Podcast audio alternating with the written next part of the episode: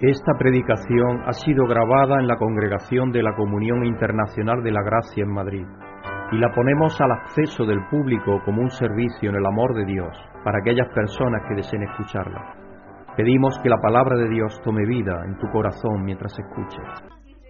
Muy buenas tardes, hermano y hermano. Bienvenidos a estar aquí en la presencia del Señor. Nos da alegría de veros. ¿Y estáis contentos? Gracias a Dios estamos ya mejor de la COVID aquí en España, aunque hay otros países donde están mal. Rusia, por ejemplo, tiene más de 40.000 casos cada día por 100.000 habitantes, que es increíble, eso es una tasa increíble, muchísimo. Y tiene alrededor más de 1.000 muertos diarios. Y están también en Alemania, también están teniendo 100 casos, para ellos eso ya alarmante, porque para ellos todo lo que se pase de 50 ya alarmante. Alemania tiene un criterio diferente a nosotros. Entonces están ya tomando medidas porque parece que está corriendo. En Inglaterra también está habiendo casos. Entonces yo voy a predicar de nuevo ya con la mascarilla puesta. Lo importante es que estamos aquí, estamos con la alegría, estamos con la bendición de Dios, cada uno haciendo frente a sus desafíos. Cada uno tenemos los nuestros. desafíos no nos falta a nadie. Uno de una clase, otro de otra, pero todos tenemos desafíos, todos, todos tenemos desafíos. Es la parte de la vida, eso es la parte de la vida. Vamos a poner la, la reunión en las manos de Dios. Amoroso Padre, Señor, venimos delante de ti a, Señor, como el que viene a un oasis, a descansar delante de ti, Señor. A decirte, Padre, que te amamos porque tú nos amaste primero y que tú nos quieres incondicionalmente, Padre. Gracias por ello. Gracias por el sacrificio que llevó a cabo tu Hijo Jesucristo para darnos acceso a ti y tenernos a tu derecha en Él, Señor. Es algo maravilloso saber que esa es nuestra situación. Saber, Padre, que somos la esposa de tu Hijo Jesucristo Señor, que somos el templo y que somos la nueva ciudad celestial, sin olvidarnos de que Jesucristo es verdaderamente el templo y nosotros somos parte de su cuerpo. Y por ello es que nosotros somos también el templo, Señor. Es solo a través de lo que Él ha hecho, no por lo que nosotros hacemos, ni hayamos hecho ni podamos hacer en el futuro. Es todo a través de tu gracia y amor, Señor. Por ello es que te damos muchísimas gracias y te pedimos que cada día nos ayude a a enfocar nuestras mentes, Señor, en lo que tú nos has hecho ser en tu Hijo Jesucristo, para que tengamos siempre ánimo y esperanza y fortaleza, y tengamos, ante nuestros desafíos, tengamos certeza y fortaleza, Señor, para lucharlos con tu ayuda por medio del Espíritu Santo. Así que te pedimos, Padre, que ayude a todo tu pueblo alrededor de la tierra, donde hay verdaderos eh, problemas en algunas partes, donde están sufriendo por predicar el Evangelio algunos la muerte, Señor, en diferentes lugares del mundo. Señor, donde están siendo perseguidos. Así que te pedimos, Padre, que nos ayude a nosotros también a poner en perspectiva nuestras situaciones y a, Señor, ver que tú eres todopoderoso y que puedes arreglar todo conforme a tu voluntad y misericordia y soberanía. Así que te damos gracias, Padre, por estar con nosotros, por eh, ayudarnos por medio de tu Espíritu y guiarnos en cada momento y situación y circunstancia. Te pedimos por los hermanos que no han podido estar aquí con nosotros, por aquellos que van a escuchar este mensaje alrededor del mundo, Señor, que donde quiera que lo escuchen, Señor, que les sirva de, de consuelo, de aliento, de fortaleza, de ánimo, de vigor, porque tú, Señor, es el que hablas por medio de tu palabra, Señor. Yo solamente soy un mero instrumento cuando hacemos la alabanza o cualquier otra cosa. Somos instrumentos de tu Hijo Jesucristo por medio del Espíritu.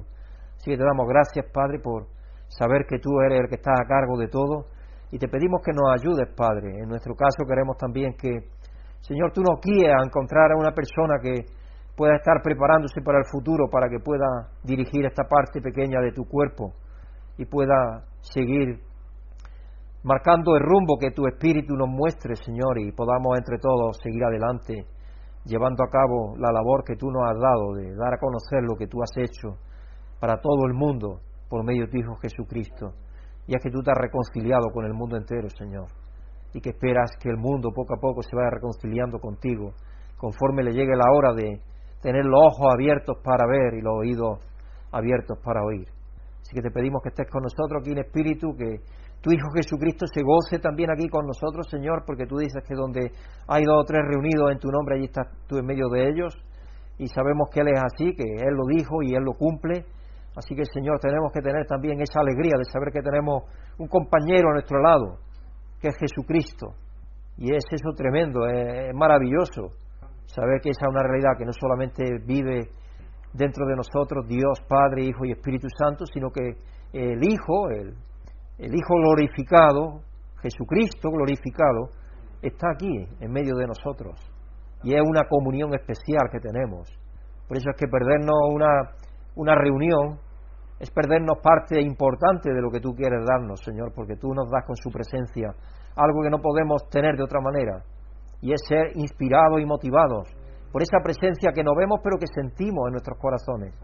Así que te damos gracias, Padre, por ello. Te pedimos que estés aquí con nosotros esta tarde, que abras mis labios con sabiduría, con capacidad para dar a entender a mis hermanos lo que tú tienes preparado para ellos, y que estés con la alabanza y que todo lo que hagamos, Señor, sea para gloria y honra tuya, porque tú te mereces toda la gloria y toda la honra y toda la alabanza.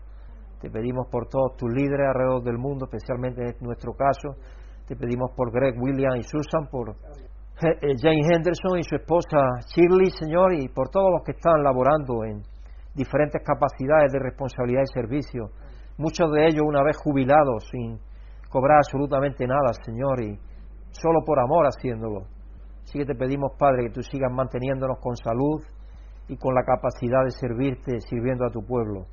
Te damos las gracias, Padre, por todo esto y te lo pedimos en el nombre glorioso y santo y maravilloso de nuestro Señor Jesucristo. Amén.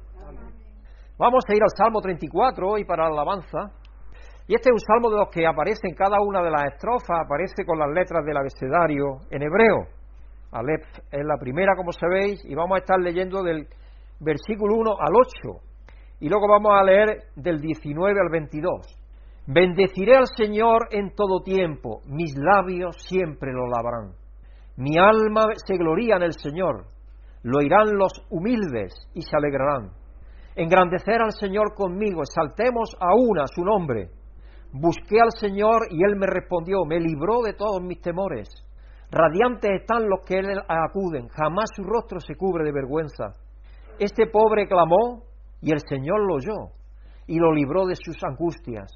El ángel del Señor acampa en torno a los que le temen, a su lado está para librarlos.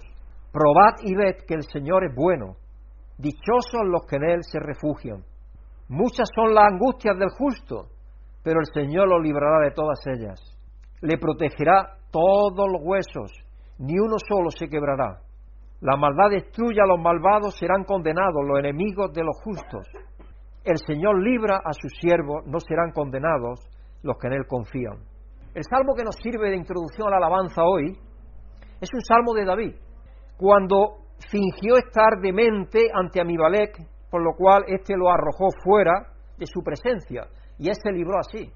Y fue una treta que utilizó David, David de vez en cuando utilizaba tretas de este tipo, Era un hombre que tenía muchísima fe en Dios y utilizaba tretas como hemos estado hablando un poco, Pablo decía lo de, hay veces en las cuales, como dijo Pedro también, antes tenemos que servir a Dios que a los hombres y hay leyes y circunstancias en las cuales si están en contra de la voluntad de Dios tenemos que hacer antes la voluntad de Dios que la de los hombres, claro, indiscutiblemente.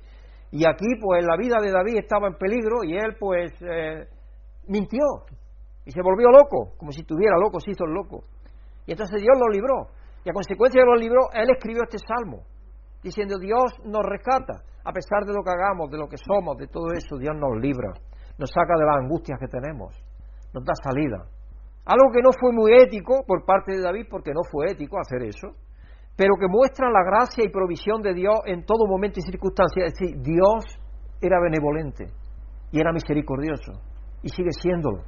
Por cada uno de nosotros sigue siéndolo. Así que dio gracias a Dios por su bondad y protección e invita a todos los necesitados a acudir a Él con fe. Entonces el rey lo que hace es eso, es invitar a todos los necesitados a ir a Él con fe, porque es un Dios que rescata a los necesitados y escucha las oraciones de los humildes. Eso es lo que el Salmo, y es un salmo de alabanza a Dios por lo que Dios ha hecho en aquella ocasión por la vida de David. ¿Y cuánto ha hecho por nosotros y sigue haciendo Dios? Todos los días sigue haciendo. Entonces espero que cada uno de nosotros estemos pensando y dándole gracias a Dios por lo que Él hace cada día, por cada uno de nosotros. Vamos a orar entonces.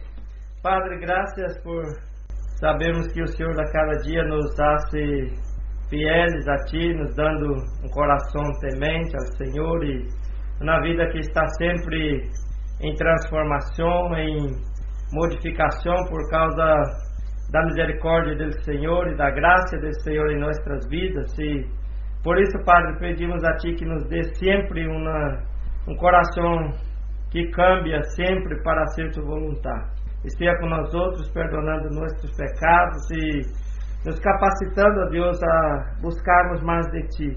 A cada dia podamos estar sentindo que necessitamos do Senhor e que somente a graça e a misericórdia do Senhor é que nos capacita a sairmos mais que vencedores, a sairmos adelante. Esteja com nós outro, Padre, nesta tarde, nos fortalecendo, nos edificando, transformando nossas vidas, para que podamos rendir ao Senhor culto de adoração, de alabança, que tudo seja para a glória e honor do Senhor. Em nome de Jesus. Amém. Muchas gracias de Noel, Jennifer y Leticia por ayudarnos a que nuestras voces se sientan acompañadas un poco, no nos sintamos tan solos cantando. Tendríamos, ah, sí, que, ella toca la, eh, el pandero.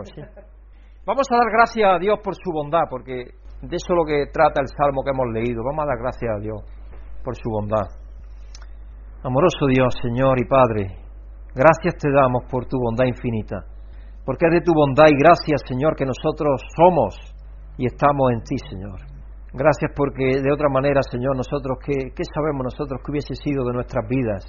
Nuestras vidas están recogidas en ti, Señor, y sabemos que hoy tenemos un propósito para vivirlas y que a diferencia de aquellos que no te conocen, Señor, nosotros estamos en tu presencia.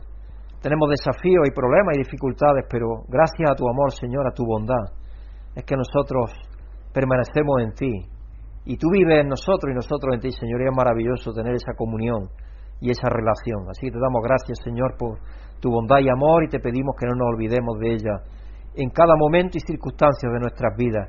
Dándote gracias, Padre, y pidiéndotelo en el nombre santo y glorioso y bendito de nuestro Señor Jesucristo. Amén. Y dice en el versículo 19, muchas son las angustias del justo, muchas son, pero dice que de todas nos libra Dios de todas. Así que vamos a pedir que nos libre de nuestras angustias, que nos libre nuestras angustias. Cada uno tenemos las nuestras, sabemos cuáles son. Unas son de orden físico, otras de orden psicológico, otras de necesidad que tenemos. Dios sabe mejor que nosotros de qué tenemos necesidad. Así que Padre, como dijo el salmista, que confiaba en ti, el salmista David, en este caso, nosotros Señor queremos darte gracias porque sabemos Señor que tú no permites nada más que lo que nosotros podamos soportar. Por encima de eso no nos va a permitir. Así que te pedimos, Padre, que nos ayude en nuestras angustias, que nos ayude en nuestro dolor, que nos ayude en nuestras dificultades, porque sabemos que tú eres que nos libertas de ellas. Así que te pedimos, Padre, que tú nos libertes de las angustias que podamos tener, que las dejemos a tus pies, Señor, y que flotemos, como dice otro salmo allí, como las águilas delante de ti, Señor, por medio de tu Espíritu. Así que te pedimos, Padre, por cualquier circunstancia o situación, que cada uno de los que escuche esto de los que estamos aquí tengamos que queramos superarlo, Señor, que entreguemos esa carga a ti y la pongamos en tus manos, sabiendo que tú nos vas a libertar de ella conforme a tu santa, soberana y misericordiosa voluntad, Señor. Te lo pedimos en el nombre de tu Hijo Jesucristo, nuestro Señor y Salvador. Amén. Tengo muchos saludos de nuestro querido hermano y benefactor tremendo de la iglesia aquí en España, de don Manuel Guadamuz y de su hermana Sofía. Y estaban en Las Vegas y me llamaron ayer y están muy contentos y agradecidos y siempre están orando por nosotros. Y me, me encargó, por favor, dele saludo a los hermanos en la congregación, que los queremos mucho a todos. Así que ellos son unos hermanos de verdaderamente que oran por nosotros. Y además transforman esa oración también en una realidad de ayudarnos a que la revista pueda llegar a más personas y todo eso. ¿eh? Entonces es hermanos muy queridos para nosotros, así que les mandamos saludos y todo nuestro amor y nuestro cariño. Tengo algún humor para vosotros. ¿A qué te dedicas? Le pregunta a un hombre en una agencia de empleos. El, el hombre le responde, a matar dragones. De forma exclamativa, le dicen, pero los dragones no existen, hombre. Y el hombre responde de manera interrogativa, ¿ustedes han visto alguno? El que está entrevistando de inmediato responde, no señor, claro que no. Y el hombre orgulloso replica, pues eso, porque yo los maté uno a uno. Esto es un loquito con un palo de escoba, hace ver que mira por uno de los extremos, está con el palo ahí colocado, como si estuviera con un catalejo mirando. Llegan dos psiquiatras y le preguntan, ¿qué está pasando aquí? El loco le responde, estamos viendo la luna. uno de los psiquiatras hace lo mismo que los locos y dice, pero ustedes están más locos que cuando llegaron. Por aquí no se puede ver nada. Es lo que le responde. Más loco está usted. Nosotros llevamos todo el día intentando ver algo y usted quiere verlo a la primera. Un estudiante le dice a otro mirando el libro de matemáticas y los deberes que el profesor le había puesto, muchos deberes quizás. El libro de matemáticas es un inmaduro. Ya va siendo hora de que resuelva él solo sus problemas. El libro de matemáticas lo único que te encuentras es problemas. Ese me pareció muy bonito. El tema de esta semana, hermano, es respuestas fieles. Job, el libro de Job, como sabéis, es precisamente un desafío tremendo que Job tiene con Dios y con sus amigos, con su esposa. Lo dejan solo. Job 42, pero al final de Job, al final del libro, Job 42, verso 1 al 6, luego del día al 17, ahí registra la respuesta final de Job a Dios como una expresión de fe en el Señor que puede hacer todas las cosas. Al final es bendecido. Y junto con la respuesta de restauración por parte del Señor para Job después de su viaje de sufrimiento. Y Dios lo aumenta siete veces más lo que tenía, lo bendice siete veces más. Pero antes había pasado por toda esa experiencia de dificultad y desafíos. Dios permite a veces que caigamos en dificultades y situaciones porque eso nos va a hacer crecer. Y Él ve el resultado final desde el principio. Entonces nosotros nos ofuscamos porque estamos ahí en medio sin saber qué es lo que nos pasa. Es igual que los niños. No, yo no quiero ir a la escuela, yo no quiero ir a la escuela. Pero luego cuando va a la escuela y saca un 10 como Jennifer, pues se alegra. O un 9, pues está contenta porque dice, ya yo no tengo que estudiar tanto como los niños que están ahí vagueando la mayoría del tiempo y tiene que estar ahí luego otra vez dándole a la tabarra con el libro. Claro, claro. Si uno se esfuerza de principio, pues va a salir adelante. Así que ánimo, ánimo a trabajar, que es ahora la hora. Esta, esta respuesta de fe se refleja en la lectura del Evangelio, en Marcos 10, porque son las escrituras que tenemos para esta semana. Marcos 10, 46 al 52, y ahí está la historia de Bartimeo, el mendigo ah, ciego que recibe la curación de Cristo por haber puesto su fe en Jesús. Y este es el mismo Jesús quien es declarado sumo sacerdote, permanente y fiel, para todos los que se acercan a Dios para salvación a través de Él. Por eso el título del mensaje de hoy es El sumo sacerdote permanente, perfecto y prometido. Y la escritura central del mensaje de hoy está en Hebreos 7, verso 23 al 28, y nuestra hermana Maribí va a estar leyéndolo para todos nosotros. Buenas tardes, hermanos y hermanas. Dios os bendiga a los que estáis aquí y a todos los que escuchéis esta grabación. La escritura central del mensaje de hoy se encuentra en el libro de Hebreos, capítulo 7, versículos 23 al 28, y dice lo siguiente en la palabra de Dios. Ahora bien, como aquellos sacerdotes la muerte les impedía seguir ejerciendo sus funciones, ha habido muchos de ellos. Pero como Jesús permanece para siempre, su sacerdocio es imperecedero. Por eso también puede salvar por completo a los que por medio de él se acercan a Dios, ya que vive siempre para interceder por ellos. Nos convenía tener un sumo sacerdote así, santo, irreprochable, puro, apartado de los pecadores y exaltado sobre los cielos. A diferencia de los otros sumos sacerdotes, él no tiene que ofrecer sacrificios día tras día, primero por sus propios pecados y luego por los del pueblo porque Él ofreció el sacrificio una sola vez y para siempre cuando se ofreció a sí mismo. De hecho, la ley designa como sumos sacerdotes a hombres débiles, pero el juramento posterior a la ley designa al Hijo, quien ha sido hecho perfecto para siempre. Muchas gracias, Maribí. Si uno se pone a pensar, parece que lo único que permanece, lo único permanente es el cambio.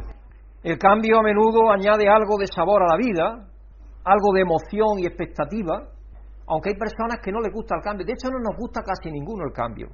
Nos gustaría estar estables, pero al mismo tiempo, cuando estamos estables, nos quejamos de que nuestra vida es muy tediosa. Entonces, a veces no sabemos qué queremos. El cambio puede ser algo muy bueno, aunque no todos los cambios lo son. De hecho, el cambio a veces puede ser del tipo que interrumpe y paraliza nuestras vidas de manera muy serias. Cuando nos encontramos en medio de este tipo de cambios podemos encontrarnos desanimados y desesperados, porque de pronto te encuentras que es como si una explosión ocurriera. ¿Dónde estás tú hoy? ¿Dónde está tu vida? ¿Estás en un periodo de tranquilidad o de cambio, de desasosiego, de desafío y dificultad? ¿En qué situación te encuentras? Probablemente a lo largo de tu vida has tenido que lidiar con algunos cambios trascendentes. Yo cuando me dijeron, me diagnosticaron que tenía cáncer fue un cambio de los más grandes que yo he sufrido en mi vida. Yo creo que no ha sido un cambio más grande en mi vida, no ha habido otro más grande que ese. Casarme fue un cambio, sin, sin lugar a dudas, pero un cambio que le afecta a uno para bien no es tan, no te deja tan desarbolado. Pero cuando te dicen, oiga, usted tiene un cáncer de grado 4, eh, está extendido por todos sus huesos, entonces tú dices, esto es serio, ¿eh? Esto ya te hace recomponer toda la, todo el puzzle de tu vida, te hace reconsiderar tu vida, el pasado, el futuro, el presente, todo te lo hace reconsiderar. Los últimos años han sido un periodo en la historia de grandes cambios, estos años que hemos vivido de la COVID-19. En la, en la mayor parte no ha sido el tipo de cambios que nos entusiasman, son cambios que nos han preocupado, que nos han llenado de ansiedad. Hay bastante más personas en los, en, los psicólogos hoy, muchísimos se han afectado psicológicamente de estar recluidos, sin poder salir, sin poder relacionarse con la gente, y están siendo afectados por la COVID hasta el día de hoy. La vida como la conocimos ha cambiado, pero incluso más allá de los eventos que cambia el mundo y que nos afectan a todos, sería ingenio suponer que cada uno de nosotros no lidia con algún tipo de cambios amenazantes más de cerca. Cada uno de nosotros tenemos cambios, estoy seguro. Tal vez sea un cambio perjudicial de la salud, una, una caída de salud. El cambio desorientador que se produce por la pérdida de tu hogar o de tu forma de ganarte la vida, como está pasando a muchos compatriotas palmeros a consecuencia del destrozo que está ocasionando el, volcán, imaginaros. Todas las personas, ya hay como mil viviendas que han sido destruidas Imaginaros esas personas qué cambio más drástico ha sido para ellas. O otras, otras mm, más de mil que han perdido sus tierras, donde producían tenían sus plataneras y tenían su trabajo, tenían su vida. Entonces, esos son eh, cambios drásticos que realmente hacen que las personas sufran. Incluso algunos puede ser de que no ha sido en el caso este, pero en el peor de los casos, un cambio drástico es que te muera algún ser querido. Y a consecuencia de la COVID sabemos que ha muerto algunos de ellos. Este tipo de cambios pueden abrumarnos, especialmente en la cima del caos que estamos soportando en un mundo hoy, porque podemos decir que el mundo en sí es más caótico cada vez. Y al ser más caótico cada vez, el mundo mismo, al estar en medio del caos, cuando a nosotros nos viene algo que nos cambia, nos sentimos más movidos. Es igual que si la Tierra estuviera continuamente moviéndose en un terremoto, y entonces un terremoto más pequeño ya te afecta más todavía, porque es que se suma a ese que es más, grande, que está ocurriendo siempre. Entonces eso también puede ocurrir. Y eso nos lleva a cambios negativos, abatimiento y desánimo. La pérdida del empleo, por ejemplo, puede parecer trivial en comparación con la pérdida de la salud o la vida. Pero aún así tiene un costo para las personas y las familias que sufren esa situación ahora mismo. Estoy seguro de que muchos de nosotros, si no todos, podemos compartir cambios que supusieron pérdida y dolor. Y a veces lo que yo hablaba antes, nos gusta tener, yo creo la mayoría de las personas por lo menos, vidas estables, vidas sin cambios, con los menores cambios posibles. Pero también nos quejamos de eso. De vez en cuando queremos irnos de un viaje, hacer esto, hacer lo otro, irnos al teatro, al cine, lo que sea, hacer algo diferente, ¿no? porque eso es como quebrar un poco la monotonía para que nos relaje un poco y nos sintamos un poco vivos. Porque si estamos siempre estables, siempre haciendo lo mismo, llega un momento en que ese tedio nos aburre y nos llena de cansancio. Entonces queremos de alguna manera tener cambio. El cambio es parte de la vida. El cambio puede amenazar nuestro sentido de seguridad, nuestro sentido de propósito en la vida, el significado que tiene la vida para nosotros. Y no estamos solos en estos tiempos sin precedentes de agitación inquietante. Cuando miramos a través de los cristales, vemos un mundo que se aferra a algo, cualquier cosa que pueda darle una sensación de permanencia, de estabilidad, alguna esperanza de que todo vuelva al terreno de lo estable, que todo vuelva a tener sentido, que todo vuelva a ser estable por fin. Como iglesia sabemos dónde buscar esta permanencia, dónde buscar esta estabilidad. Esa estabilidad, esa permanencia, esa seguridad está en Cristo. No hay otro sitio donde podemos tener esa permanencia, esa estabilidad. Ponemos nuestra esperanza en aquel que no cambia y que es nuestro sumo sacerdote, permanente, perfecto y prometido. Hoy al considerar nuestro pasaje en Hebreos 7, 23 al 28, esta esperanza nos puede animar una vez más. Porque en estos versículos se habla de la esperanza que tenemos en Dios, de la esperanza que tenemos en Jesucristo. Después de todo, es por eso que el autor de Hebreos escribió esta carta. Esta carta fue escrita por el autor de Hebreos para dar esperanza, ánimo a unos cristianos hebreos, judíos, que estaban siendo perseguidos duramente. Los destinatarios originales de esta carta son nuestros hermanos y hermanas en Cristo. Ellos también enfrentaban cambios importantes en sus vidas, cambios que influirían y incluían sufrimiento y amenazas externas, cuando quiera que trataban de dar el testimonio, de compartir el testimonio del amor de Dios en Cristo. Tenían persecuciones, eran perseguidos por los judaizantes. Ellos eran judíos, por lo tanto tenían, tenían relación con, con los hermanos judíos, pero ellos ya se habían hecho cristianos, entonces eran perseguidos, como Pablo dice que le pasaba a él. Era perseguido por los cristianos y por los judíos. Pablo el pobre supo de todo eso, de lo que era la vida en esa situación. Esta carta fue escrita para animarlos a permanecer fieles a quien permanece fiel. Dios no cambia, Él es fiel, siempre es igual.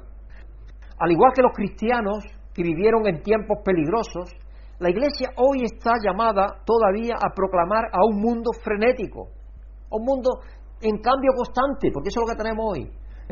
Así que la iglesia está hoy llamada a proclamar a un mundo frenético, está cambiando continuamente en moda, en cosas. ¿Cuánto duran las modas ahora? Nada. Yo creo que las modas pasan, por ejemplo, yo las camisas, veo, yo me fijo alguna vez las camisas. No, las camisas pasan de las rayas a los cuadros a lisa, el siguiente día ya se pone los otros que a, a, rayas así. Oye, digo, este mundo está loco. Ahora yo a eso le contesto como sabéis que yo siempre voy a la moda. Yo lo que me pongo siempre va a la moda. A que no le guste, que no mire. Si ayer me hubiera mirado Ayer iba, Brígida me dice, pero vais a, caminar así cuando salimos por la calle, a las 6 de la tarde. Yo me había puesto el aceite que me pongo de romero en el pelo. Me lo había dejado como si estuviera con gomina, así todo levantado. Mira, la gente miraba. dice este hombre, este hombre tan viejo ya que ya se con este pelo así puesto así. y yo le digo a Brígida, pero te da a ti vergüenza ir con tu marido así. A mí no me da. Digo que a la gente no le gusta. Que no me mire. Sé que tiene la solución fácil. Porque es eso que tenemos que aclimatarnos a lo que se supone que es normal. Si normal es eso también hoy. Porque hoy vamos de todas las formas. Yo veo ahí en la televisión, la gente va con una cresta. Había un chileno, un jugador chileno ahí que estaba en el Barcelona, creo que era, con una cresta aquí de indio puesta aquí en el centro, que creo que viene de allí de la zona sur, de la zona de los indios, de Mapuche, de los mapuches, de Chile y yo veo a gente de cualquier forma, veo a otros con unas pelandreras, como este que ahora lo han sacado del Parlamento porque le pegó a un policía. Hombre, pues si le pega a un policía, claro que es normal que te saquen del Parlamento. ¿O qué te crees tú? ¿Que tú eres especial? Es que es así. ¿Yo le puedo pegar a un policía? Yo, si le pego a un policía, yo también me pasa algo. Entonces, no, hombre, no, no. Y, representa a la gente. Tiene que dar algún ejemplo también, ¿no? ¿Tiene que dar algún ejemplo? Así que entonces nos vamos a volver locos todos. Así que a medida que avanzamos en este pasaje, Hagámoslo con las manos abiertas para recibir esperanza, para recibir aliento que el Señor tiene para nosotros y los cambios siempre serán una realidad. Es decir, no podemos evitar los cambios. Hay, hay personas que de alguna manera, Brígida es una persona así, ella quisiera no tener ningún cambio, quisiera que la vida estable, lo más estable posible, pero es que esa clase de vida no existe, no existe esa clase de vida. Yo le digo a ella, no, hay que tenemos que hacer frente a los cambios que haya. Y desafíos vamos a tener donde quiera que estés, o donde quiera que vivas, o vas a tener desafíos. Porque claro, ahora ya pues tiene también pues, el síndrome un poquillo del nido vacío y todo eso, ¿no? Pues quisiera estar cerca de los hijos y todas esas cosas. Y yo lo entiendo, pero no es fácil, no es así como tú te imaginas las cosas. Ya lo que tú buscas no es. Eh, hay personas que, por ejemplo, están aquí viviendo, que yo conozco que están aquí viviendo en España hace 30 años, y ahora quieren irse a vivir donde, de donde vienen, creyendo que van a encontrar lo que dejaron. No, no vayas, no a encontrar ya lo que dejaste. Es distinto. Ya a lo mejor ni están tus padres, o a lo mejor no están tus hermanos, o a lo mejor ya no están los amigos, ya cada uno tiene su vida, cosas diferentes. Es que es así. Entonces la vida ha cambiado. Y entonces uno no puede estar pensando en el pasado, tiene que mirar hacia el presente y el futuro. Y caminar ahí, caminar, porque de otra manera eh, vamos a estar mal. Pero podemos hacer frente a esos cambios sabiendo y compartiendo las buenas noticias de esperanza que Jesús tiene para nosotros y para todos los que conocemos y amamos, para nuestra familia, para nuestros amigos y vecinos. Así que empieza Hebreos 7, ah, 23 y 24. Ahora bien, como aquellos sacerdotes la muerte le impedía seguir ejerciendo sus funciones, ha habido muchos de ellos. que morían y al morir pues ya se echaban. No podían seguir haciendo de sacerdotes. Pero como Jesús permanece para siempre, su sacerdocio es imperecedero. El sacerdocio de él se mantiene porque Él es para siempre. El pasaje de hoy comienza con la palabra ahora bien. Ahora bien. Lo que significa que tenemos que mirar un poco más de texto anterior para conocer mejor de qué está hablando el autor de Hebreos. Si retrocedemos al comienzo de este capítulo, encontramos que el autor está presentando el caso de que Jesús es el sumo sacerdote perfecto para su pueblo, mesiánico y real. De hecho, coge porciones del Salmo 110 al modelo de Melquisedec. El autor sostiene que Jesús es el sacerdote, como se afirma en Salmo 110.4. El Señor ha jurado, y ahí donde, donde dice que el juramento es hecho por Dios, el Señor ha jurado y no cambiará de parecer, tú eres sacerdote para siempre, según el orden de Melquisedec. Esto es parte del argumento sostenido por el autor de que Jesús es sumo sacerdote superior, que comienza en el capítulo 4. Se señalan muchos puntos sobre la superioridad de Jesús como sumo sacerdote en comparación al sacerdote levítico y arónico, porque aquellos sacerdotes se enfermaban, se envejecían, cometían errores, y al final morían, y cuando morían cesaban en su función. En esta sección de hoy consideramos el autor va a mostrarnos tres formas específicas en las que Jesús es sumo sacerdote supremo.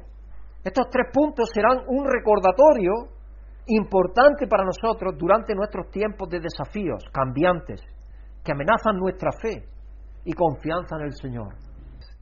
El primero es la permanencia. Él permanece para siempre.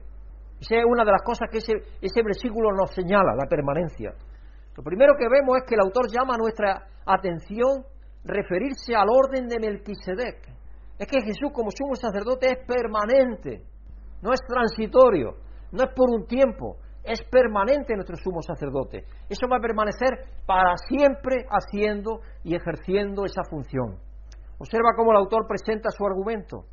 En Hebreos 7:23, ahora bien, como aquellos sacerdotes la muerte le impedía seguir ejerciendo sus funciones, ha habido muchos de ellos. En resumen, no importaba cuán buenos sacerdotes eran, estos primeros sacerdotes no eran permanentes.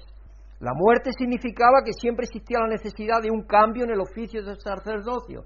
Tenían, ay, pero es que me he acostumbrado a este sacerdote que, que cuando yo llegaba allí con el sacrificio y todo eso, me recibía con los brazos abiertos y me saludaba y me preguntaba por toda la familia y todo eso. Y ahora este sacerdote ya se ha muerto y ahora hay un sacerdote nuevo y este sacerdote es más serio y más eso yo ya no quiero.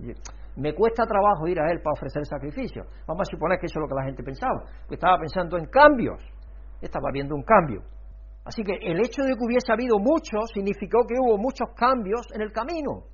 Quizás podamos relacionar esto con nuestras propias historias marcadas por sucesiones y transiciones, diferentes cambios. Bueno, te vas a la escuela y yo cuando, por ejemplo, dejé mi casa, cuando yo dejé mi casa yo tenía 16, 16 eh, años, porque hasta los 16 años estaba estudiando oficialía industrial, que es grado medio de profesional, y eso lo estaba estudiando pues en casa, en un colegio allí en el pueblo de, de Alcalá Real. Pero luego cuando pedí beca y me la dieron, que ya tenía ahí para estudiar eso también de libros, pues entonces me dieron para internado. Entonces me fui interno a 158 kilómetros de casa. Yo iba solamente cuando había vacaciones. Y muchas veces cuando había vacaciones, era tiempo de invierno, por ejemplo, que había que coger aceitunas, yo me quedaba allí para ir a coger, eh, para ganar el jornar, para tener para mis gastitos, para no ser cargo a mi padre. Entonces yo me iba a coger aceitunas allí en Úbeda, que es donde yo pasé el primer año, y luego en Andújar, y me iba a hacer eso. Eso fue un cambio tremendo, porque yo estaba en mi casa tan a gusto, yo no tenía que preocuparme de nada, mi madre me lavaba, me planchaba, me hacía todo. Pero cuando me fui internado, aquí, Pedro, que tienes que hacerlo todo. bueno, todo, todo no, porque tenía comida en el colegio, pero plancharte tu ropita, lavarte tu ropita, todo eso tú tenías que encargar de hacerlo como quisieras. Había lavadera y lavandería allí para lavar.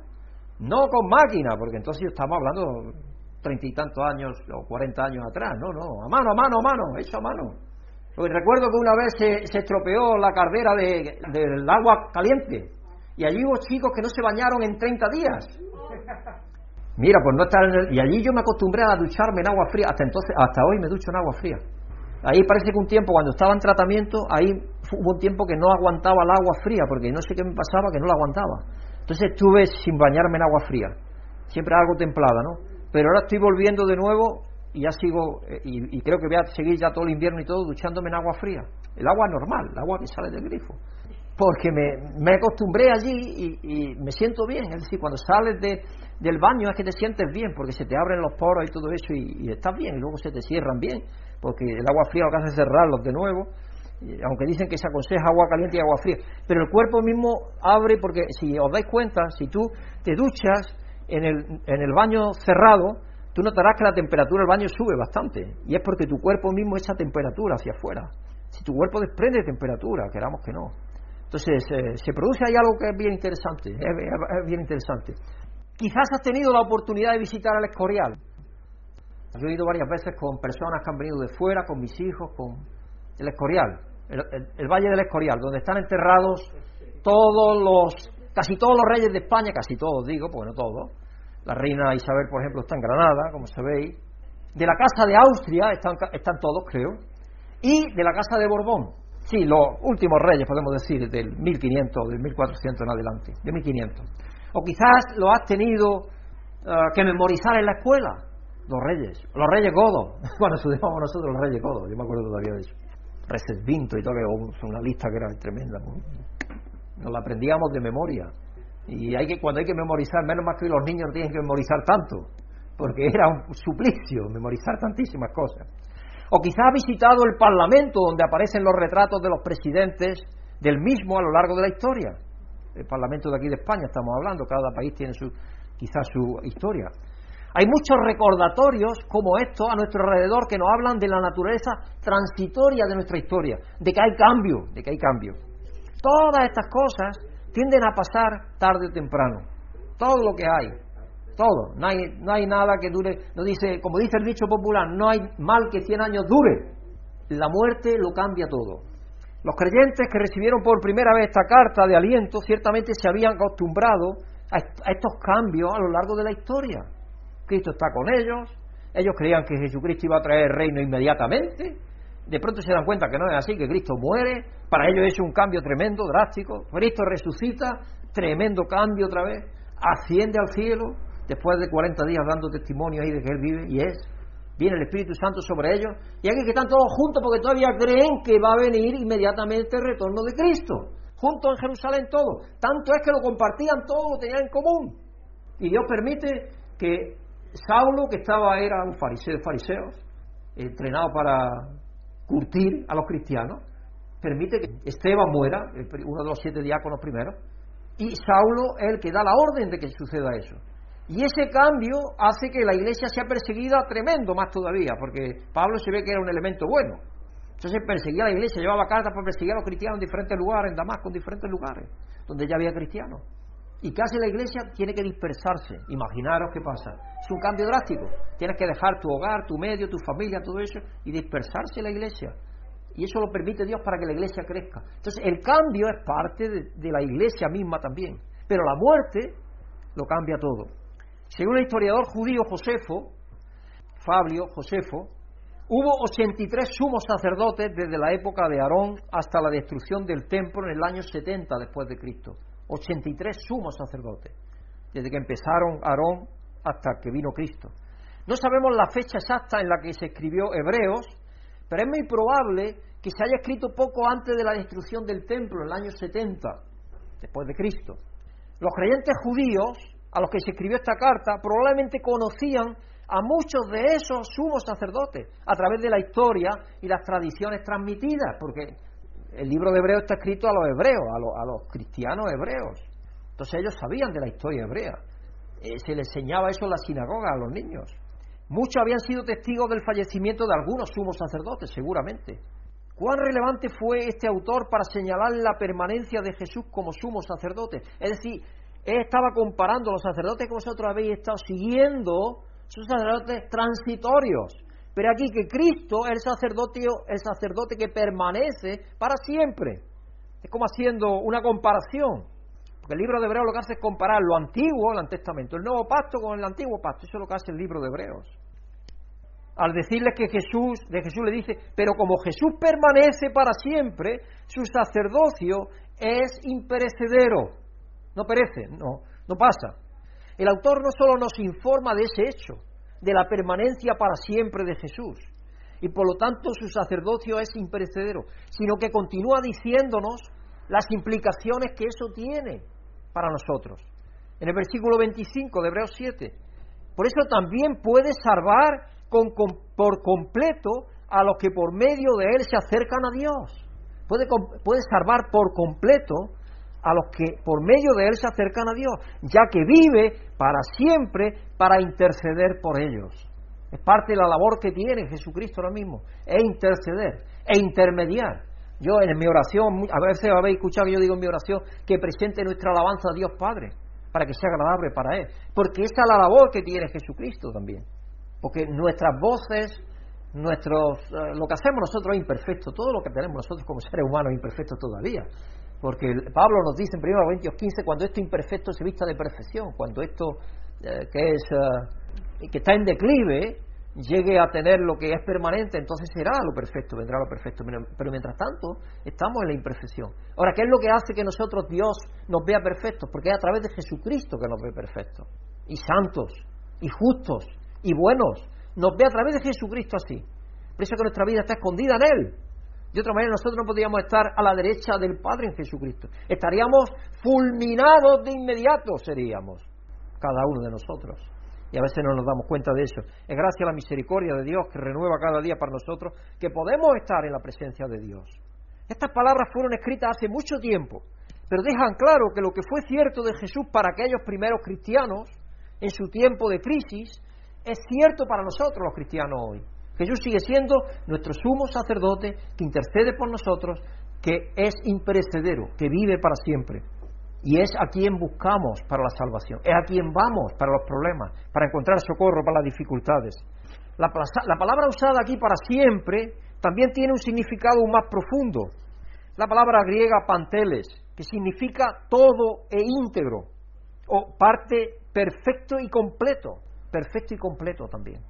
Hablamos de plenitud. Nosotros muchas veces utilizamos la palabra plenitud. El reino de Dios está aquí, pero no está en plenitud todavía. Todavía no está absolutamente la perfección, no está todavía completo el reino de Dios aquí, está en parte.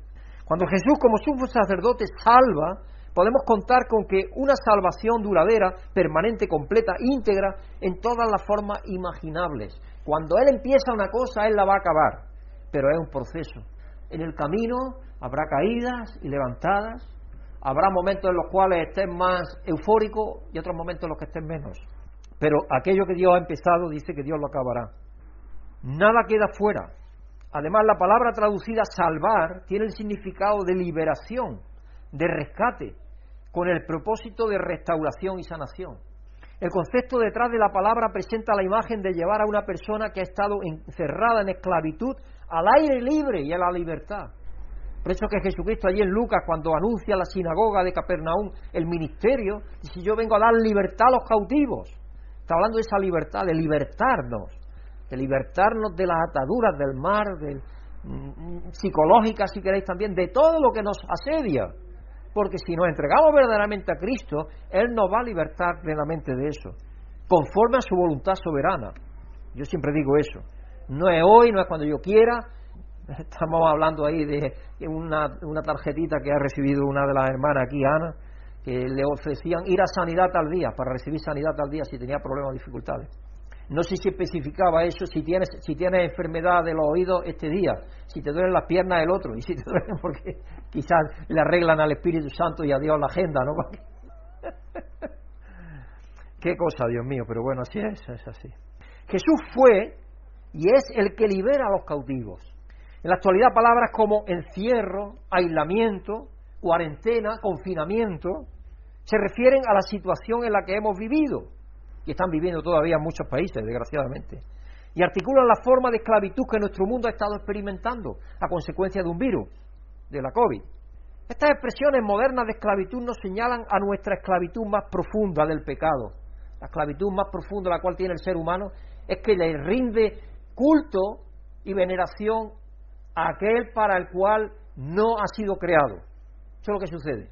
Cuando caemos en pecado, estamos rindiéndonos a aquel para el cual no somos creados nosotros para eso. No hemos sido creados para eso. Entonces yo siempre pongo un ejemplo que es, imaginaros que le echamos a un coche cadenas. Tú vas a una gasolinera y dices, no, yo gasolina no quiero, ni quiero. Deme una, una buena cesta de cadenas que se la voy a poner ahí dentro, que sean finitas para que entren al depósito. ¿Irá a alguna parte ese coche? No irá a ninguna parte. Pues igual sucede cuando nuestras vidas las ponemos en las manos de Satanás. ¿Dónde vamos a ir? A donde Él nos quiere llevar. Y donde Él nos quiera llevar es nos movernos de donde Él quiere que estemos. No nos vamos a mover a ningún sitio. Vamos a estar en un, en un hoyo continuamente más bajo y más bajo y más bajo y más bajo y más bajo. Eso es lo que hacemos. No nos movemos. Dios, sin embargo, quiere que nos movamos.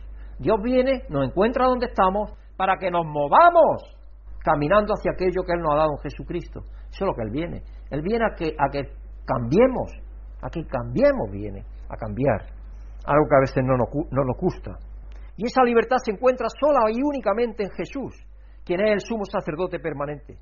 Si la duda y la desesperación surgen debido a la avalancha de cambios que nos dejan sintiéndonos como encerrados y en pocas esperanzas de libertad, animémonos uno a otro al ver que eh, la realidad de Jesús es la que nos ayuda en cada momento. Él es nuestro intercesor, ya que vive para siempre para interceder por nosotros. Él vive para siempre para interceder por nosotros. Entonces, Él no desconoce nuestras situaciones. Esto significa que Jesús está intercediendo por ti, por ti, por mí, en este momento presente. Incluso cuando nuestra fe flaquea, continuará haciéndolo por siempre. Como somos sacerdote permanente, podemos contar con Él para llevarnos al Padre, junto con todas las cargas y sufrimientos que necesitan su toque sanador y de restauración. ¿Te da ánimo saber que Jesús es tu sumo sacerdote permanente? ¿Te, da ánimo eso? ¿Cambia cómo ves la vida? Espero que sí. Yo cuando me dijeron, oiga, usted tiene esta enfermedad, yo solamente digo, aquí tienes que afianzarte más todavía en Dios, porque es el único que te puede rescatar si quiere. Y de todas maneras te va a rescatar, porque donde quiera que Él te lleve va a buen sitio, siempre. Y eso lo tenemos que tener seguro. Donde quiera que Dios nos lleve, vamos a buen sitio. Ahora, si confiamos en el Dios de este mundo, no vamos a ninguna parte, sino a la muerte eterna. Así que esa es la primera cosa. La segunda cosa que vemos en este pasaje, y estamos ya caminando, porque tenemos que caminar rápido, es perfección. Segunda cosa, perfección. La segunda cosa que tenemos que tener en cuenta en el orden de Melquisedec es que Jesús como sumo sacerdote es perfecto. Hebreos 7, 26 al 28. Y lo tenéis. Nos convenía tener un sumo sacerdote así, santo, irreprochable, puro, apartado de los pecadores y exaltado sobre los cielos Vaya, cuando dice apartado de los pecadores, quiere decir apartado del pecado. Apartado del pecado. Porque él precisamente lo que iba a rescatar a los pecadores, y, lo vemos muy claro cuando Cristo estaba con ellos, ¿no? Y en eso ha, ha sido la diferencia. A diferencia de los otros sumos sacerdotes, él no tiene que ofrecer sacrificios día tras día. Primero por sus propios pecados y luego por los del pueblo. Porque él ofreció el sacrificio una sola vez y para siempre cuando se ofreció a sí mismo. De hecho, la ley designa como sumos sacerdotes a hombres débiles, pero el juramento, el juramento ese que hemos visto en Salmo 110, es posterior a la ley y designa al Hijo como quien, quien ha sido hecho perfecto para siempre. A ese se refiere, el Salmo 110 es a que se refiere el, juramento de Dios. Así que este es el perfil de un sumo sacerdote santo, irreprochable, puro, apartado de los pecadores y exaltado sobre los cielos. Cuando dice apartado de los pecadores, lo que quiere decir es que incluso estando en medio de los pecadores, él no era uno de ellos. Eso es lo que dice. Y a nosotros nos toca estar igual. Nosotros a veces tenemos miedo de estar en, medio de las personas que tienen problemas dificultades. Si estamos con Dios no tenemos que tener miedo. No tenemos. Estamos seguros en Dios, firmes en Él, tenemos que tener miedo. Porque si no estaríamos siempre con miedo. Porque vamos a estar, y precisamente lo que tenemos que estar haciendo una diferencia ahí fuera, donde está el pecado. Tenemos que estar ahí. Por eso es que el dicho está en amar al pecador, pero odiar el pecado. Y eso lo tenemos que tener muy claro, para no dejarnos engañar. Es decir, tenemos un sumo sacerdote que es perfecto en todos los sentidos. ciertamente esto no podía haberse dicho sobre ninguno de los 83 sumos sacerdotes en la historia de Israel. Todos eran imperfectos porque todos eran hombres. El autor no está tratando de menospreciar el sistema de sumo sacerdocio que Dios había establecido para Israel, no. Lo había establecido Dios, para un tiempo, por unas circunstancias. Este sistema fue un acto de, gracia, de la gracia de Dios para proporcionar una manera para que el pueblo habilitara en su presencia, a pesar de que era un pueblo caído y pecador, al igual que el resto del mundo. Si cuando el día de expiación venía la gente a ofrecer sacrificios, y se hacía que, bueno, el, el día de expiación se hacía en realidad un sacrificio para todo el pueblo de Israel.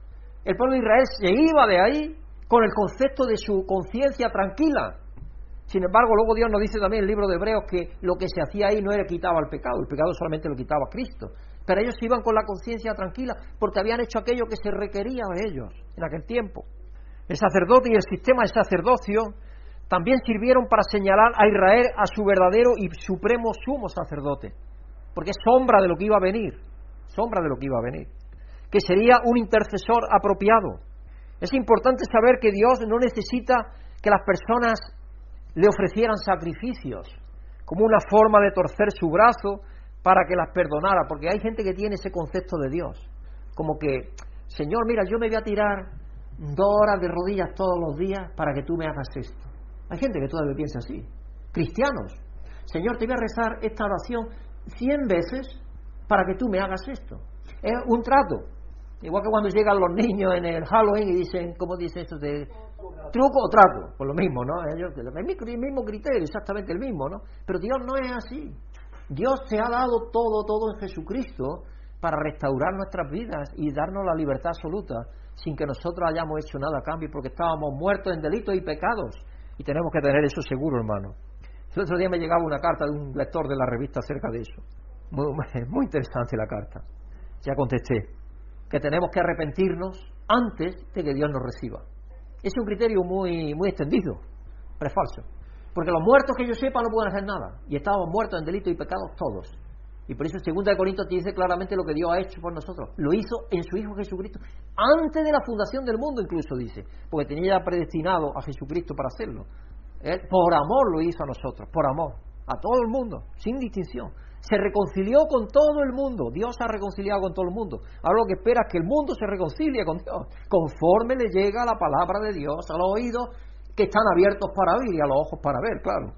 Porque hay algunos que están igual que el que va a la ducha y se pone un traje de agua. Te puede caer el agua encima, pero no puede. Y hay gente así, desgraciadamente. Y yo los tengo, eh, y cada uno de vosotros los tenéis en vuestra propia familia, por desgracia. Uno que quisiera que la familia se convirtiera pero no es de nosotros que eso podemos hacerlo. Eso depende de Dios cuando llama, cuando toca la puerta. Porque dice aquí yo toco la puerta, yo toco la puerta, Él es el que toca la puerta. A este hombre le explicaba todo eso también. Juan 6, 44 y 65, ¿qué dice? Nadie viene al Padre sino por mí. O, nadie viene a mí si no es dado del Padre, dice. Es, así. Es decir, nosotros no podemos tener la iniciativa de decir, hoy levantarnos, levantarnos un día y decir, no, pues me hago cristiano, punto. No. Así, de pronto, no, no, no. Dios tiene que, tienes que escuchar la palabra y tienes que llamarte y conectar esas dos cosas, la llamada con el escuchar, con fe. Y entonces Dios, y, la fe te la da Dios también, es un don de Dios. Es todo Dios es el que está trabajando en nosotros hasta que llegamos al punto de que nos comprometemos. Y ahora cuando ya estamos comprometidos, empezamos a responder a ese amor. Pero es su propio amor en nosotros el que responde también. Es que no es nada de nosotros. Nada. Entonces yo espero que este hombre no se sorprenda de lo que le decía, pero yo le cuento el Evangelio, lo que hay en la palabra de Dios, con mucha escritura, mucho todo eso, para que él vea lo que es. Y aparte le mandé algunos, algunos eh, artículos. Porque Dios no necesita decir, Dios no necesita ser apaciguado de ninguna manera. Dios mismo hará la reconciliación y precisamente eso lo ha hecho en Jesucristo. Es que lo ha hecho ya. En la cruz lo hizo por todo el mundo. Nosotros todavía no éramos, pero para Dios ya éramos, porque para Dios todo es presente, no es pasado, es futuro. No, no, no. Dios es siempre y Él conoce todo. Así que podemos preguntarnos en este punto, ¿por qué es apropiado que Jesús sea perfecto como nuestro sumo sacerdote? ¿Por qué es necesario? ¿Por qué es apropiado? Porque lo que dice es que es apropiado. Para responder a esto puede ser útil comprender la perfección en términos de relación. La relación de este sumo sacerdote con el Padre es perfecta. Sí, Jesucristo, sumo sacerdote, es perfecto, se relaciona con Dios que es perfecto también. En Dios no puede haber imperfección. Es santo, es inocente, es inmaculado, desprovisto de pecado. En resumen, no hay falta de confianza entre el Padre y su Hijo. No hay nada que impida la relación, no hay fricción ninguna. Es lo que podemos llamar con razón una relación perfectamente fiel. Y Jesús permaneció fiel al Padre incluso con todo el caos cambiante en el mundo caído y pecaminoso al que vino. Él vino a un mundo muy difícil, porque hoy decimos que el mundo está malo, pero cuando vino Cristo al mundo estaba peor todavía. La vida valía muy poco. Igual que si te paseas por algunos sitios de ciertos países, ¿no? Donde la vida vale muy poco. Ahora recientemente este actor que le pusieron en la recámara de la, del revólver una bala de verdad, yo, no sé, es un cartucho, yo no sé cómo se ha pasado, ni sé cómo lo ha sido, no qué clase de venganza ahí, o de celo, o de qué cosa hay ahí, pero algo tiene que haber ahí para que eso acontezca, porque eso tiene que ver con los regidores, con mucha gente que trabaja ahí detrás de... Porque él fue y actuó y él tiró, como siempre, pensando que eso, él que iba a pensar, él no, no es el que tiene que comprobar si esa mm, arma no tiene por qué hacerlo, eso tiene que hacerlo otra persona, eso se lo dan a él y ya está. Entonces, increíble las cosas que pasan. Todo por el ser humano, porque el ser humano es guiado por el Dios de este mundo, sin duda. Así que podemos llamar eso una relación perfectamente fiel. Y Jesús permaneció fiel al Padre incluso con todo este caos en el cual vino a él a vivir. Su fidelidad se vivió a pesar de todo. En otras palabras, el Hijo de Dios se convirtió en Jesús. El Dios hombre asumió toda nuestra naturaleza humana pecadora y caída y vivió su vida perfecta en perfecta obediencia y fidelidad al Padre en lugar nuestro. Eso es lo que Dios hizo. Y esta es una escritura que yo he, referido varias veces, pero la voy a poner dos veces ahí, dos veces repetido, porque esa es una escritura que tampoco la usan bien. Pablo repite dos veces que somos salvos por la fe de Jesús, porque es por la fidelidad de Jesús, porque Jesús fue fiel al Padre es que nosotros somos salvos. Porque nosotros no somos fieles a Dios.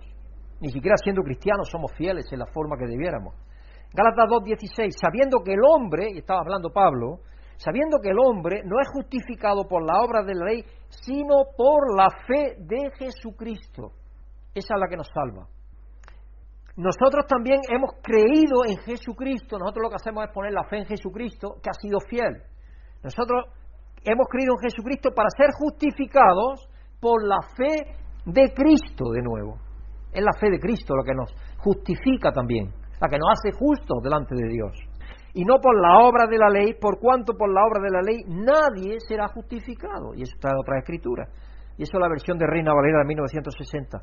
Y ahora en Filipenses, en Filipenses 3.9, el apóstol Pablo está diciendo todo lo que él había sido dejado de ser, pero luego dice al final, y ser hallado en Él, ser hallado en Cristo, no teniendo mi propia justicia. Porque podía haber dicho, mira Señor, yo dejé eh, toda mi tradición, mi esto, mi todo lo otro, me dediqué toda mi vida a ti y tal y cual, y mira, yo me merezco que me salve, o cualquier cosa de esa, ¿no? O he rezado esta oración tantas veces, o he puesto esto, llevo el escapulario, no sé qué, tantas cosas que hay, ¿no? Pero no eso es lo que dice Pablo. Pablo lo que dice, y ser hallado en él, no teniendo mi propia justicia que es por la ley, sino la que es por la fe de Cristo. Por la fe de Cristo. La justicia que es de Dios por la fe. Es que es de Dios la justicia, es que no es nuestra. La gente piensa que nosotros podemos presentarle a Dios alguna justicia. Que no. No hay forma que nosotros podamos presentarle ninguna justicia. En Jesús tenemos el hombre perfecto apto para la relación con el Padre ahora. Ahora podemos ver por qué es apropiado que Jesús sea perfecto como sumo sacerdote. El papel de sumo sacerdote era ofrecer sacrificio en nombre del pueblo para mediar en la reconciliación entre el pueblo de Dios e Israel. Esa era su función. Solo que también tenían que ofrecer un sacrificio por sus propios pecados, porque eran imperfectos. Jesús no necesita ofrecer tal sacrificio. En cambio, Él se ofrece a sí mismo como el sacrificio perfecto, adaptado a la medida de la reconciliación entre la humanidad y Dios, una sola vez para siempre. Sí, con una vez que se ofreció, hizo perfecto a toda su creación. No necesita más. Solo Jesús podía ser el sumo sacerdote y el sacrificio al mismo tiempo, porque era sumo sacerdote y sacrificio. Era el templo donde se llevaba a cabo el sacrificio también. Es cuando uno se lee todo esto y uno, uno va añadiendo, Jesucristo es todo, es todo, todo, absolutamente. Ayer estuve hablando con mi hijo acerca de, esto, de este tema y él me dice, papá, sí, sí, es que Jesucristo es el templo. Digo, sí, porque nosotros somos piedras y las piedras no ha hecho, estamos dentro de Él. Nuestra vida está escondida en Él. Eh, somos su cuerpo. El templo es Cristo, claro que sí, el templo es Cristo. Nosotros somos parte de ese templo porque estamos en Cristo. Si no, no, si no, no seríamos parte del templo. En Jesús, nuestro sacerdote, sumo sacerdote, hemos sido reconciliados con el Padre para disfrutar de la relación perfecta que el Hijo ha tenido con el Padre por toda la eternidad, porque ahí es donde nos ha llevado Jesucristo. Dios Padre, Hijo y Espíritu Santo han estado en perfecta, continua y eterna relación y comunión y unión e interpenetración por toda la eternidad. Y a esa relación, por medio del Espíritu a la cual nos ha llevado Jesucristo.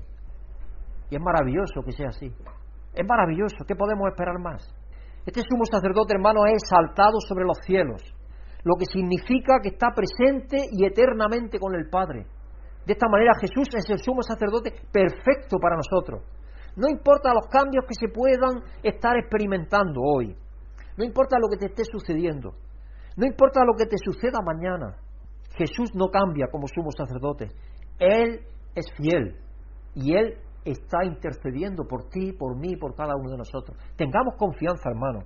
Él continúa incluso ahora mañana y al día siguiente, independientemente de los cambios que se produzcan en tu camino para interceder por ti ante el Padre. En Él encontrarás que tu relación con el Padre encaja perfectamente contigo también. Su relación con el Padre encaja, porque tú encajas en esa relación. Nosotros tenemos relación con el Padre porque Él tiene relación con nosotros. Y lo que dice ahí en Juan 16. Entonces conoceréis que yo vivo en mi Padre, vosotros en mí, y yo en vosotros. Esa relación a la cual se refiere. Y también la última parte, y terminando ya hermanos, estamos terminando, Él es el sumo sacerdote prometido un último punto que resulta este pasaje acerca de Jesús como nuestro sumo sacerdote es que Jesús es el sumo sacerdote prometido. El autor se basa nuevamente en el Salmo 110 para señalar que Jesús como sumo sacerdote fue sellado con la palabra del juramento. Los sacerdotes no fueron instalados con tal juramento, pero nota las palabras en el salmista de nuevo. Salmo 110, verso 4. El Señor ha jurado y no cambiará de parecer con respecto al Mesías, con respecto al Rey de Reyes, Señores y Señores, con respecto al Hijo de Dios. Tú eres sacerdote para siempre, según el orden de Melquisedec. Y ese es el juramento que hizo Dios. El Señor ha jurado. A ese juramento se refiere Hebreos. A diferencia de los otros sumos sacerdotes, Jesús recibió la aprobación de Dios, expresada como una promesa de que su sacerdocio no tendría fin y el Padre siempre cumple su palabra. Ahora tenemos algo que nunca cambia. No importa qué cambios se presenten en nuestro camino y desafíen nuestras vidas, en el aquí y ahora tenemos un gran sumo sacerdote que viene a nosotros con la promesa de que nuestro Padre Celestial nunca cambiará de opinión acerca de nosotros.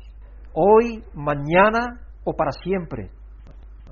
¿Puedes pensar en ocasiones en las que hayas experimentado a Jesús como tu sumo sacerdote? Que hayas estado pasándolo mal o que hayas sido, tenido un pecado, que hayas caído en pecado y que Dios te ha levantado y te ha restaurado a través de Jesucristo. Eso lo hace el sumo sacerdote Jesucristo, el que lo hace. Cada vez que caemos en pecado, es Jesucristo el que nos levanta, nos saca del agua como sacó a Pedro y nos lleva al Padre de nuevo y restaura la relación que tenemos. Siempre en Él, siempre en Él. El Señor Jesús es fiel y alguien en quien puedes confiar, sin importar los cambios por los que pases en tu vida. No hay nada de lo que Él no pueda y no quiera salvarte para llevarte a la vida perfecta de relación que tiene con su Padre, que es nuestro Padre. Cuando Él resucitó, le dijo a María Magdalena, subo a mi Padre y a vuestro Padre. ¿Qué expresión más podemos tener de Dios? Hay palabra que podamos usar más poderosa, más amorosa y más reconfortante que esa, saber que Dios es nuestro Padre y que nosotros somos sus hijos e hijas.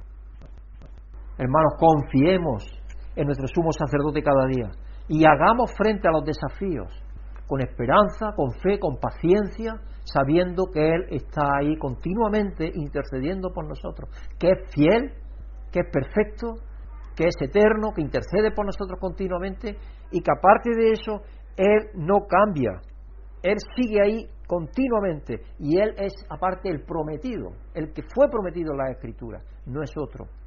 Hermanos, que tengáis todos una buena semana y que dediquemos la semana verdaderamente a dar gracias a Dios porque nos ha dotado de ese sumo sacerdocio que todos necesitamos en cada momento de nuestras vidas. Padre Santo, te damos gracias, Señor, por esta oportunidad de estarmos en tu casa, Padre, para juntos, oh Padre, aprender de su palabra. Gracias, Señor, porque el Señor es bueno, es maravilloso para con nosotros. A pesar de nuestras imperfecciones, el Señor nos ama, nos cuida, nos protege, Padre. Gracias por todo, Señor, por su sangre derramada en la cruz, para que nosotros fuéramos resgatados, Padre. Gracias por la vida que el Señor te ha dado a cada uno de nosotros, por la salvación en Cristo Jesús. Gracias por todo, Padre. En nombre de Jesús. Amén. Amén. Si has sentido la bendición de Dios por medio de esta predicación, agradecemos tus oraciones y apoyo para que este ministerio pueda seguir siendo usado por Dios para bendecir a otros. Pedimos que el amor y la paz de Dios, que sobrepasa todo conocimiento, llenen tu vida.